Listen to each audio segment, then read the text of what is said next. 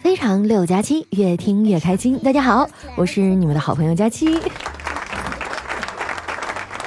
在节目开始之前啊，我要先跟大家宣布一件事儿。呃，因为一些我的个人原因哈，本人将在这个夏天依然保持肥胖。希望大家能相互通知一下哈，就不要再来催我减肥了。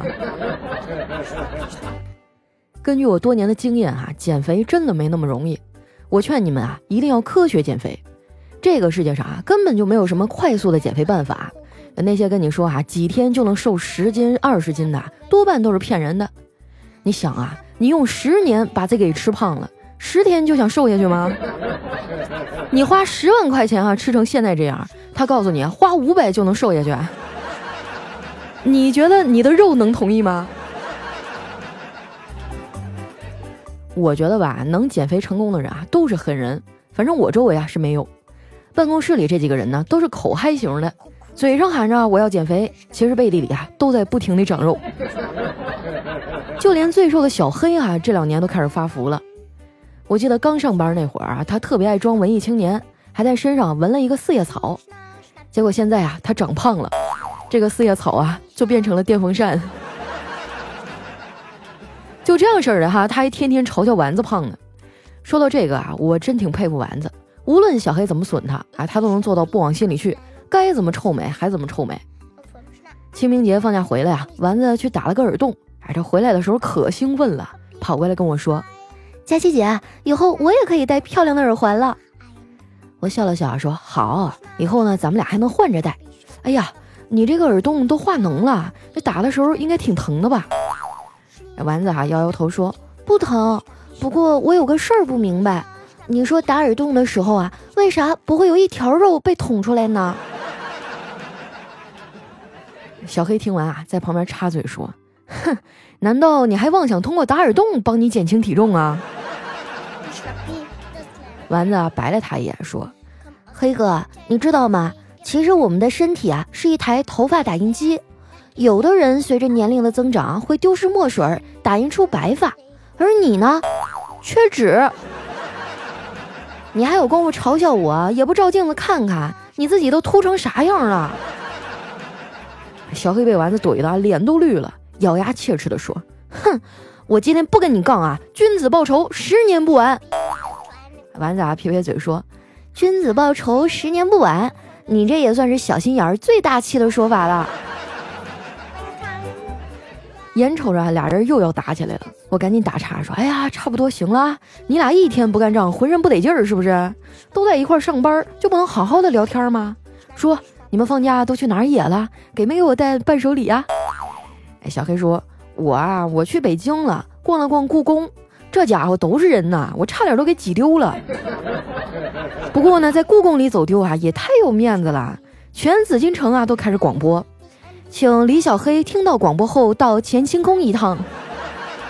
哇，就感觉自己啊，好像要被皇上召见一样。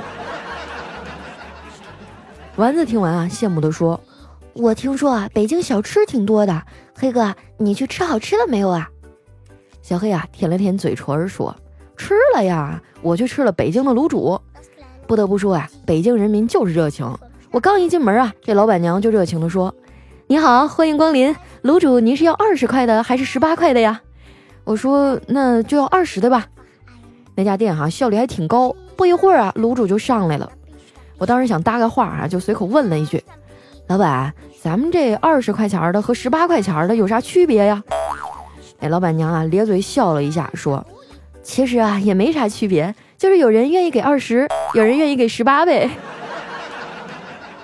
丸子听完啊，在旁边笑的都快劈叉了。我拍拍他，我说：“你别笑人家了，你放假干嘛去了？”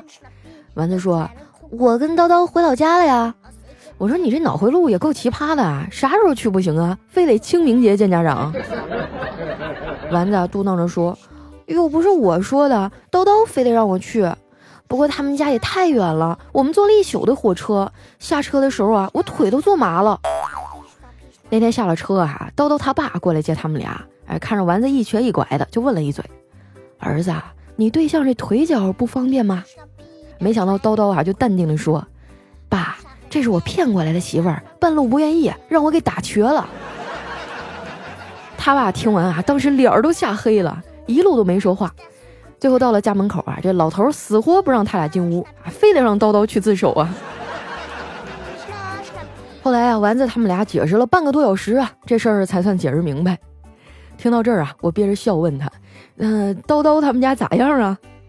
丸子啊皱了皱眉头说：“哎，就那样呗。但是南北方的差异确实挺大的，我还有点认床。叨叨知道我有这毛病，就从厨房给我拿了一只香蕉。”跟我说香蕉可以助眠，结果我躺在那儿啊，翻来覆去半天也睡不着，最后爬起来把那只香蕉吃完了，我才安心的睡过去了。跟丸子他们俩比起来啊，我这个假期就无聊多了，哪儿我都没去成，就在家里啊躺了三天。我的这群狐朋狗友们啊，也特别没良心，一个个的都出去玩了，想看个电影啊都约不着人。放假这几天啊，我爸的饭局都比我多。说起我爸呀，我最近是越来越看不懂他了。他真的是一个不按常理出牌的男人。前天晚上啊，他喝醉了回家，就不知道咋回事啊，突然就把我叫过去了，然后摁在沙发上啊，把我脸上的痘痘都给挤了。我妈因为他喝酒这事儿啊，跟他大吵了一架，这老头气的摔门就出去了。我妈就来我屋里哭，啊，一边哭啊，一边数落我爸的种种不是。我哪里敢多嘴啊？那我爸也不是啥善茬，从小啊打我就跟抽陀螺似的。我妈跟我说了好大一会儿啊，气儿也消的差不多了，转头就开始训我：“你呀，真是白眼狼！你说我养你这么大有啥用啊？这么半天了，一句安慰的话都没有。”我憋了好大一会儿啊，也不知道该怎么解释。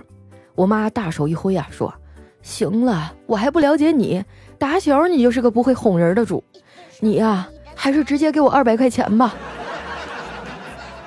我当时一脸懵逼呀，不过也不敢多说一句话，只能拿出二百块钱啊，递给了我妈。这老太太拿到钱啊，心满意足的就走了。过了一会儿呢，我爸回来了，哎，也是跟我抱怨啊，说我妈的种种不是。我看那老头啊，唾沫星子横飞啊，突然间就领悟到了点什么。我打断他说：“爸，你说吧，想要多少钱？” 我爸哈有点羞涩的，然后紧接着嘴角一扬说：“那那我也要二百吧。”后来呀，我妈用那二百块钱给我买了件衣服，而我爸呢，用那钱啊又出去喝了顿酒。所以说啊，我跟我妈更亲也是有原因的。其实我刚出生的时候啊，长得特别像我爸。我看网上啊有数据说，几乎所有的婴儿啊刚出生的时候都像爸爸，这是生命的一种啊自我保护的本能。新生儿呢，用自己的长相啊，向爸爸宣布：“爸爸，你看我长得多像你啊！我是你的孩子，你得担负起养我的责任。”等这些婴儿长大了呢，就会越长越像妈妈。啊，这是因为一段时间以后啊，他们发现啊，爸爸根本就指望不上，还是妈妈靠谱啊。我老妈就是哈，她可以说啊，是这个世界上最棒的闹钟了。我让她七点叫我啊，她六点半就来了。还会十分焦急的跟我说：“闺女啊，赶紧的，快起床，这都快八点了。”除此之外啊，我妈还是我的精神导师。很多时候吧，他说话虽然糙了点儿，但是呢，仔细一寻思啊，都是那么个理儿。我刚开始有点知名度的时候啊，身边呢就出现了很多的狐朋狗友，哎，他们好像都觉得我傻，隔三差五啊就坑我一把。我这个人呢，脾气不好，遇到这种事儿啊，就去找他们干架。我妈知道以后啊，就来劝我。她说：“闺女啊，你表达讨厌最好的方式啊，不是跟他们吵架，而是自己勤快点儿，加把劲儿离开他们。那样啊，他们就会永远从你生活中消失，跟死了差不多。”后来啊，我听了老太太的话，排除一切干扰，专心的努力工作。几年下来啊，这些人确实都慢慢的淡出了我的生活。不过呀，我妈这招只能对付那些没啥瓜葛的同事和朋友，对付亲戚啊就不太管用了。偏偏啊，我们家总有一些八竿子打不着的亲戚，没事就爱来干预我的生活。在和他们啊长期的斗智斗勇中啊，我也总结出来很多的经验。在这儿呢，我可以教你们一招啊。如果有亲戚没事就挑你的毛病啊，催你结婚啊，说什么女人不结婚啊就废了之类的，你可以这么怼他。你说，哎呀，前几天啊，我去算了个命，那算命的说呀，我三十五岁之前结婚啊，会克死三个亲戚。我保准你接下来几年啊，他们都会十分的消停。可能啊，是这几年经历了太多的事儿啊，现在不管遇到什么糟心事儿，我都能淡定的面对了。但是昨天啊，我却因为在超市里没买到喜欢的冰淇淋而汪的一声哭了出来。大事儿淡然处之，小事儿随时崩溃，这就是现在的成年人。不得不说啊，在成年人的世界里啊，生活真的太难了。你记不记得啊，小时候玩的蹦蹦床，你倒在了上面啊，但是旁边的人却依然在那蹦，于是你啊怎么都站不起来。没错啊，这就是成年人的日常生活。我们成年人交朋友啊，大部分也都是为了互相抱团取暖。可能是我长得太善良了哈，隔三差五就有人来跟我倾诉。我每次安慰别人的时候啊，都特别的强势。我会告诉他，你别自己受委屈不吭声啊，不要怂，就是干，骂死他个龟孙。但是同样的事儿呢，轮到我自己，我就会对自己说，别生气啊，忍一时风平浪静，没必要跟这样的人起争执。我还记得小的时候啊，我妈妈告诉我，做人要善良。直到后来呢，我遇到了很多的人，我希望啊，他们都有妈妈。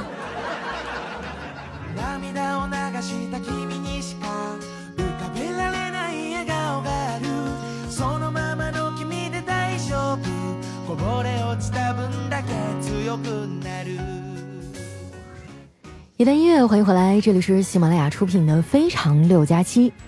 哎呀，最近上海这天儿啊，简直就是满三十减十五。前几天我还穿着半截袖和裙子呢，啊，结果今天啊又把我的秋裤翻出来了，就让我想起那首诗啊：“众里寻他千百度，蓦然回首，那人却在翻箱倒柜找秋裤。”最近天气比较多变哈，也提醒我们可爱的听众们，出门之前呢要看看天气预报哈。平时的时候多带件外套哈，带着雨伞，千万不要冻感冒了哈。记得要健健康康的来听我们的节目哟。又到了留言互动的时间哈，来看一下我们上期的听众们都说了些什么。想要参与互动的朋友啊，记得关注我的新浪微博和公众微信，搜索主播佳期，是佳期如梦的佳期。首先这一位呢叫只为佳期而来，他说也记不清啊，听了你多少年了。刚开始听的时候啊，大学还没毕业，听着听着啊，就已经步入了社会，混来混去，拼来拼去，变成了现在一个人啊，在国外打工，身边也没有什么聊得来的朋友，经常看到某些场景或者听到某些熟悉的旋律，内心啊就有一种孤独感，但是又不知道向谁去倾诉，就只能打开喜马拉雅听听你的节目，能让我啊短暂的忘记这些烦恼。所以谢谢你了，佳期。哎，一个人在国外打拼确实不容易啊。很多人啊，都只会看到别人的光鲜，却感受不到他们背地里的那份孤独和辛苦。你放心，我理解你。什么时候回国是吧？帮我带点东西呗。下面呢叫刷电线杆的老毒物啊，他说过节啊去乡下祭祖，中午呢大家一起吃饭。碰见了一个亲戚家的熊孩子啊，也就七八岁的样子吧，非要玩我新买的手机。我那手机呢是图形解锁，我说行，你把图形解开，我就跟你玩。然后呢就递给他了。我心想，哼，想玩没门儿。结果这孩子啊拿着手机冲着阳光，仔细的看屏幕上的指纹划痕啊，没两下就把我的手机给解开了。我之前也听说啊，说这个呃图形解锁啊很鸡肋，就别人一看基本上就能看到你那个痕迹。那谁每次能用完手机还用用毛巾把它擦干净啊？这不现实，还是老实的用密码吧。下一位小伙伴呢叫墨雨安余年，他说在门口啊蹲着两个小学生，其中一个说快了百分之九十五了。我转身啊，就把 WiFi 给关了。哎，真的是美好的一天啊！以后考上大学不用感谢我，就是这么优秀。哎，你说到这个，让我想起小黑。有一段时间啊，他就特别沉迷于打英雄联盟。啊，一到放假的时候啊，或者下班就钻进旁边的网吧。后来有一次哈，他打联盟怎么打，匹配到的队友都是坑。他一气之下啊，就报了警，然后把整个网吧的小学生都给抓起来了。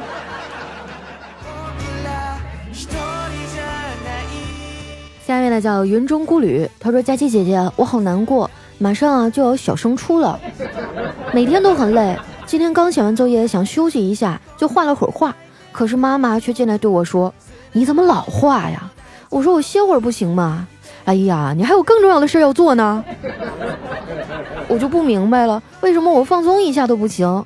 他每一次都这样说，我觉得我不够努力，好委屈啊！我付出的努力，他都跟没看到似的。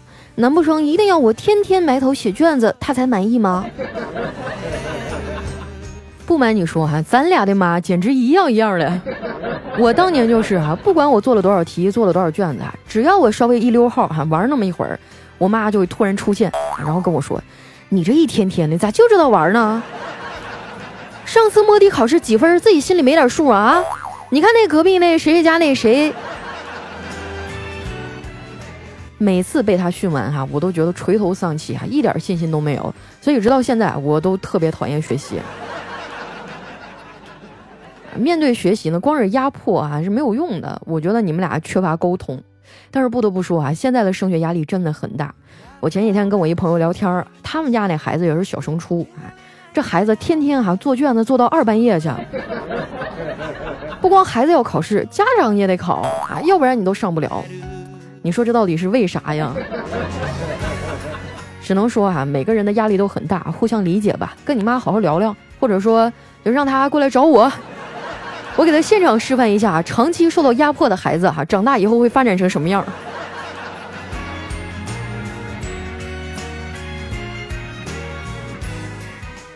下一位呢叫别闹，我能治你。他说鲁迅说过哈，人只要有钱，烦恼呢就会减掉百分之九十以上。情商和智商啊也会提高，更不会乱发火。但是钱从哪来？鲁迅没说。啊，这鲁迅说：“别瞎说，我没有，我不知道。”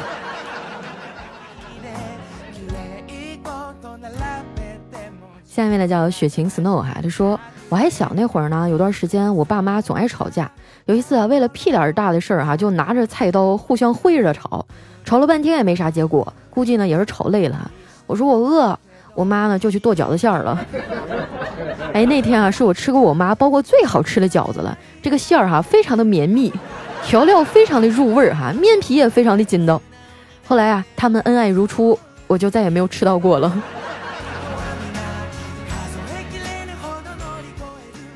我记得小的时候我爸妈也总吵架，东北人们脾气暴，每次他们俩吵的哈就是互相对峙哈，然后我就。端一杯水啊，跟我妈说：“哎呀妈，累了吧？喝点热水消消气儿。”然后我妈就噗呲一下乐了，这俩人就吵不下去了。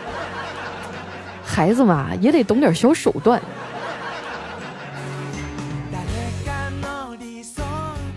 下面呢叫 AI 出尘，他说：“男老师啊，气愤的对一个上课睡觉的女生说：‘我在上面累的要死，你在下面一动不动，不配合也就算了，连点反应都没有。’”将来要是肚子里没东西啊，可别怪老师不行。哎，我第一次读到这段子的时候啊，丸子还在上小学。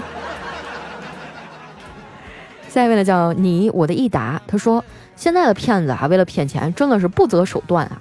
前几天呢，我在探探上啊遇到一美女，加微信聊了不到半小时，让我给转账五二零，说是要给她闺蜜炫耀一下啊，绝对不领。我死活不转的情况下啊，说。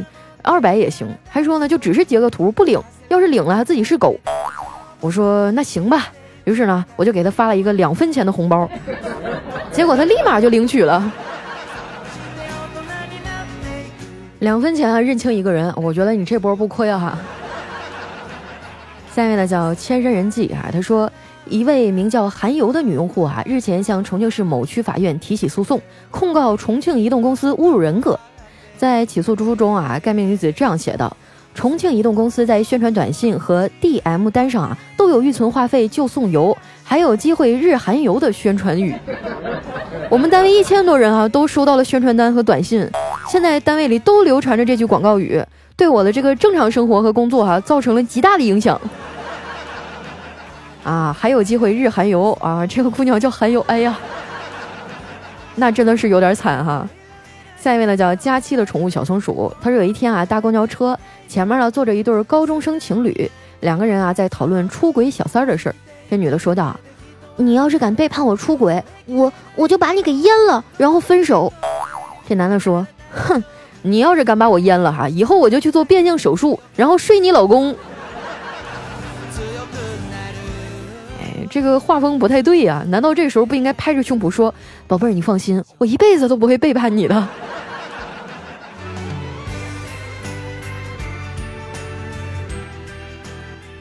下面呢叫痛并快乐着啊，他说我老妈喜滋滋的跑回家跟我说：“闺女啊，别闷在家里了，跟老妈上街发财了。”，然后女儿说：“妈，咋就发财了？”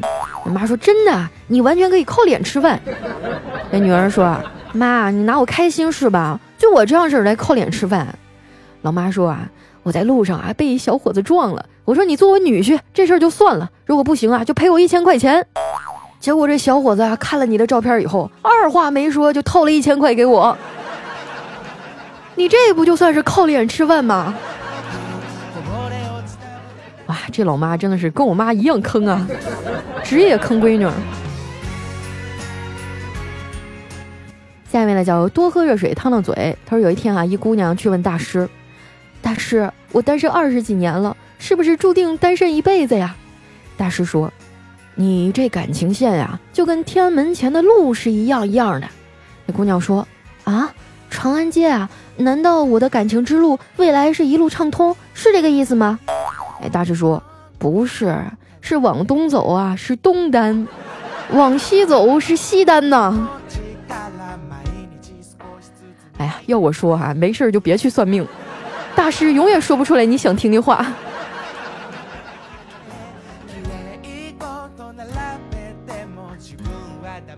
下面呢叫三弗劳尔，哈哈啊！他说在菜市场买菜啊，看到一个姑娘正在认真的挑黄瓜，这卖菜大妈很热情的说：“姑娘吃还是用啊？”哎，那姑娘红着脸说：“用。”哎，大妈说：“哎，这根好，又粗又壮的。”姑娘涨红着脸说：“我我是拿来敷脸的。”大妈无辜的说：“我没别的意思呀，你脸这么大，细的切片儿也盖不过来呀。”大妈，这是隐藏于菜市场的老司机哈。来看一下我们的下一位呢，叫特爱佳期。他说：“老师啊，让堂哥家的儿子当班长，这小家伙就是不同意。最后呢，他说，班长我就不当了，就当个美术课代表吧。我说你傻呀，多少人想当班长都当不上，你还不当？他说，你懂个屁，班长管的事儿太多，影响学习，还得罪人。美术课代表多好呀，就管着几个爱画画的女生。”这小东西挺精的呀！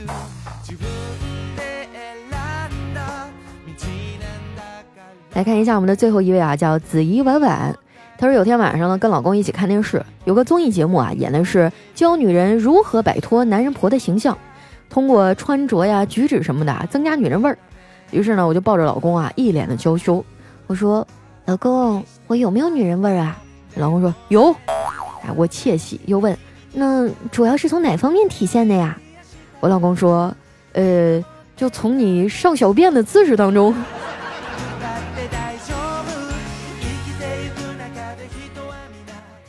好了，那今天留言就先分享到这儿了。喜欢我的朋友，记得关注我的新浪微博和公众微信，搜索“主播佳期”，是“佳期如梦”的佳期。如果有什么好玩的段子呀，或者想对我说的话呢，可以留在我们节目下方的留言区啊，我会挑选一些留言啊，在下一期的节目当中来和大家分享。